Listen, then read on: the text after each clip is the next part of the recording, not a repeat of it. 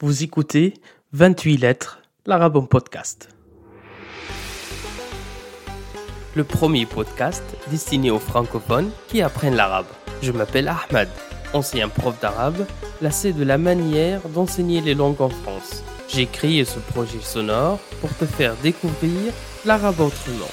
Entre anecdotes, conseils et stratégies, nous allons naviguer sur les eaux de ton apprentissage. Prêt à embarquer? Alors, largons les amarres. Mais avant, si tu aimes ce podcast, n'hésite pas à le partager sur les réseaux sociaux. Tu peux aussi laisser une note et un commentaire sur Apple Podcast ou sur ta plateforme d'écoute si elle te le permet.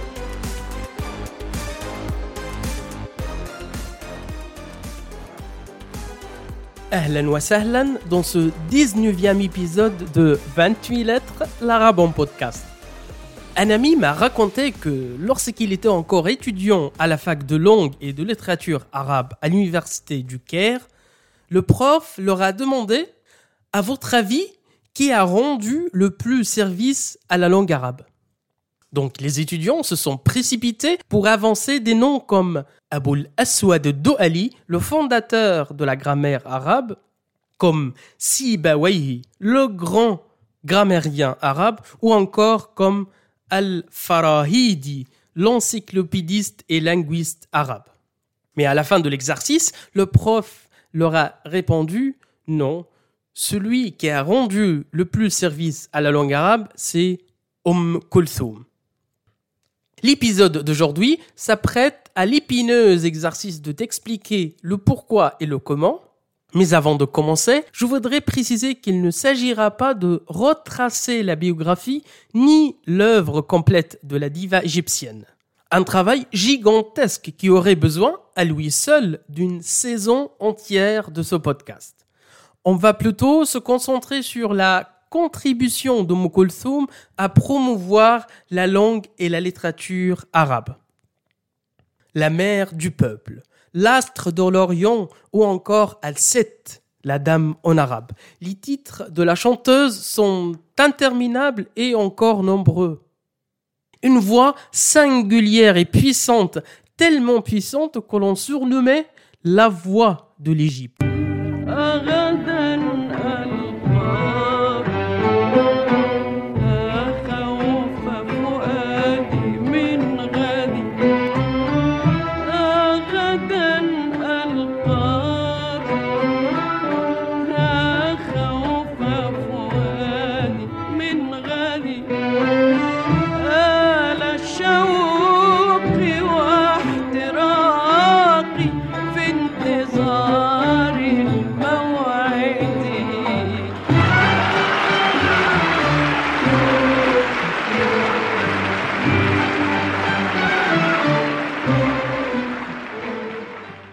La chanteuse Umm est née à la fin du 19e siècle dans une famille nombreuse et très modeste. Son père, imam et pieux, repère très vite le talent incroyable de sa fille. Et jusqu'à l'âge de 16 ans, elle accompagnait son père dans les différentes célébrations religieuses pour psalmodier le Coran. Mais elle était habillée en garçon, car il était impensable à l'époque qu'une jeune fille se produise en public. Et dans les années 1920, elle part au Caire et débute une immense carrière tout en restant très fidèle à ses origines villageoises et modestes. Cependant, Kulthum embrasse la modernité, c'est-à-dire elle enregistre ses chansons sur des disques. Elle se sert de la radio comme moyen de diffusion et met en place tout un système, toute une machine de production musicale et artistique. Kulthum faisait toujours les bons choix et fut entourée des meilleurs musiciens, les plus talentueux de compositeurs arabes et surtout, surtout, elle réfléchissait avec beaucoup de soin aux textes chantés.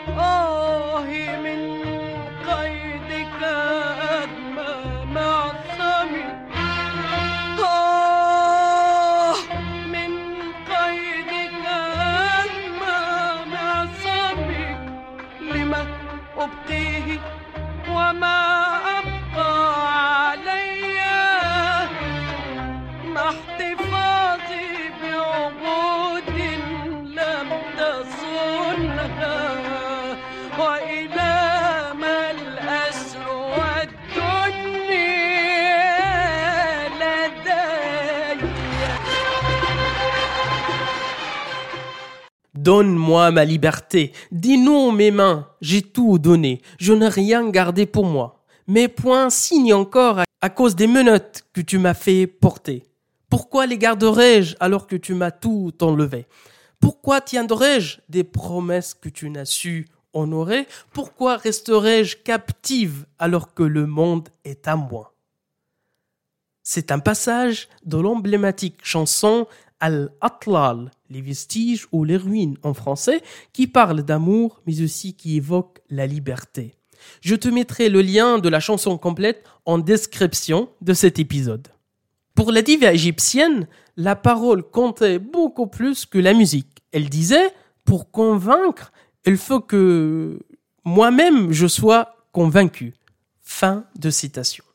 Tout au long de sa carrière musicale, Oum Kulthum a mis en chanson plus de 70 poèmes en arabe littéral. Elle a donc collaboré avec trentaine de poètes qui appartiennent à différents horizons géographiques et linguistiques. Je m'explique. Premièrement, Oum Kulthum a chanté la poésie arabe classique ou ancienne pour des poètes comme Bakr ibn al-Fattah, Abi Firas al-Hamdani ou Safi al-Hilli. Deuxièmement, elle est allée aussi à la poésie moderne à plusieurs reprises. Le poète Ahmad Rami maintient le record comme celui qui a fourni le plus de poèmes à la diva égyptienne. Cette dernière a également chanté les poèmes de Ahmad Shawqi, surnommé le prince des poètes, les textes de Hafiz Ibrahim et ceux de Ibrahim Naji, sans oublier les poèmes de Ali al-Jarim, de Kamel al et bien d'autres. Troisièmement, Umm Kulthum est également allé vers des poètes musulmans mais non arabes, comme le persan Omar al-Khayyam, dont elle a chanté les quatrains. Ou bien, un autre exemple, comme le pakistanais Muhammad Iqbal avec la célèbre chanson Hadith al-Ruh, qu'on pourrait traduire par le dialogue de l'âme ou plainte à Dieu. Quatrièmement, les textes des poètes arabes non égyptien, tournait également dans l'orbite de l'astre de l'Orient. Elle a chanté les vers du Soudanais Al-Hadi Adam, du Yéménite Ali Ahmad Bakathir, du Syrien Nizar Qabbani, du Koweïtien Ahmad El-Adwani et du Saoudien Abdullah Al-Faisal. Si on pose la question à n'importe quel citoyen arabe sur le nom d'un des poètes précités, on aura beaucoup du mal à avoir les bonnes réponses et que ces poètes soient connus et reconnus auprès du grand public. Par contre, la plupart de personnes interrogées a probablement écouté la chanson Thawrat Ashak ou encore Aradan al-Qaka. À travers ces chansons en arabe littéral, elle mettait en même plan l'amour humain et l'amour divin il y avait une confusion de genre volontairement établie, ce qui fait que toute femme pouvait s'identifier à ces paroles. D'ailleurs, Umm répétait aux femmes Vous êtes la moitié de l'humanité, prenez votre destin en main. Fin de citation. Son destin à elle était de se présenter comme un modèle de réussite et d'influence, Fille de paysan, elle était devenue une icône, un emblème de la musique arabe, une artiste engagée à la fois pour l'amour de la langue arabe que pour celui du nationalisme arabe. Parce que, après la défaite de jours en 1967, elle organise une tournée à l'étranger pour remplir les caisses de l'État égyptien. Elle choisit Paris pour son premier concert hors monde arabe pour la petite anecdote, lorsque le directeur de la salle de l'Olympia lui a demandé Alors, chère madame, c'est comme ça qu'il parlait à l'époque.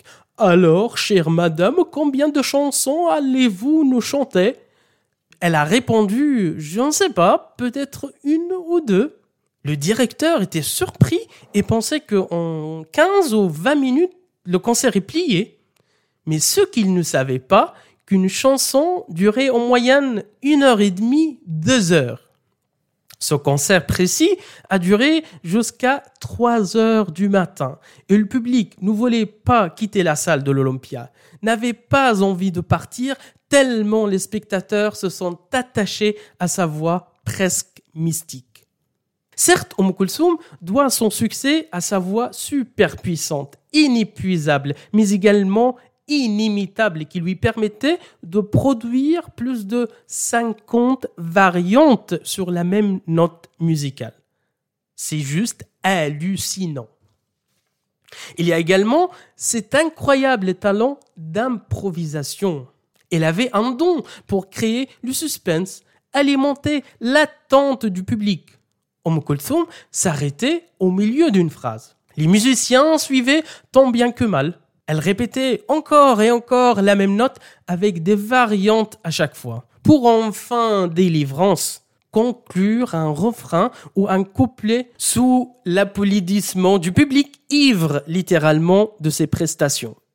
Une technique extrêmement habile qui avait pour résultat ce qu'on appelle le tarab, une notion qu'on pourrait traduire par euh, une émotion de grande ampleur, une extase, une communion entre Om Kulthum et son public.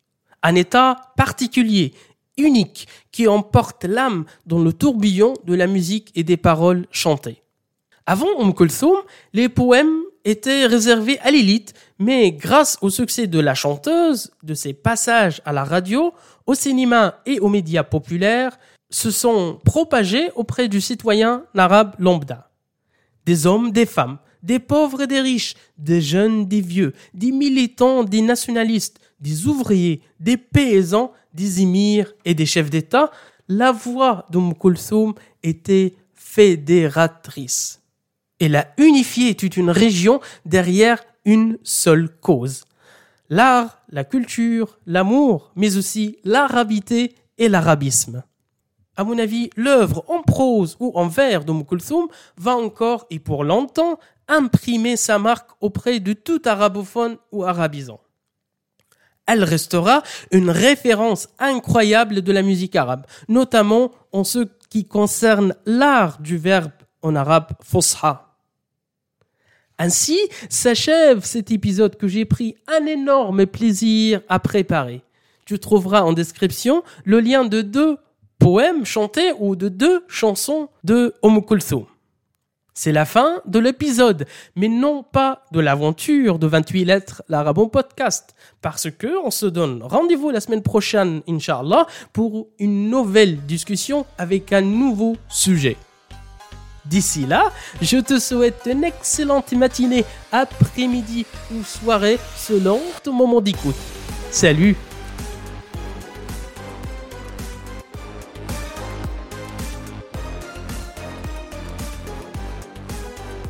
Merci de ne pas avoir quitté le navire en pleine mer. J'espère que tu es maintenant arrivé à bon port. Si cet épisode t'a plu, n'hésite pas à venir en discuter sur mon compte Instagram 28.lettres ou sur la page Facebook du podcast. T'as le lien en description. Si tu veux me soutenir gratuitement, une note et un commentaire sur Apple Podcast, ça ne te prend qu'une minute et ça m'aide énormément. À très vite sur Instagram, sinon à mercredi prochain.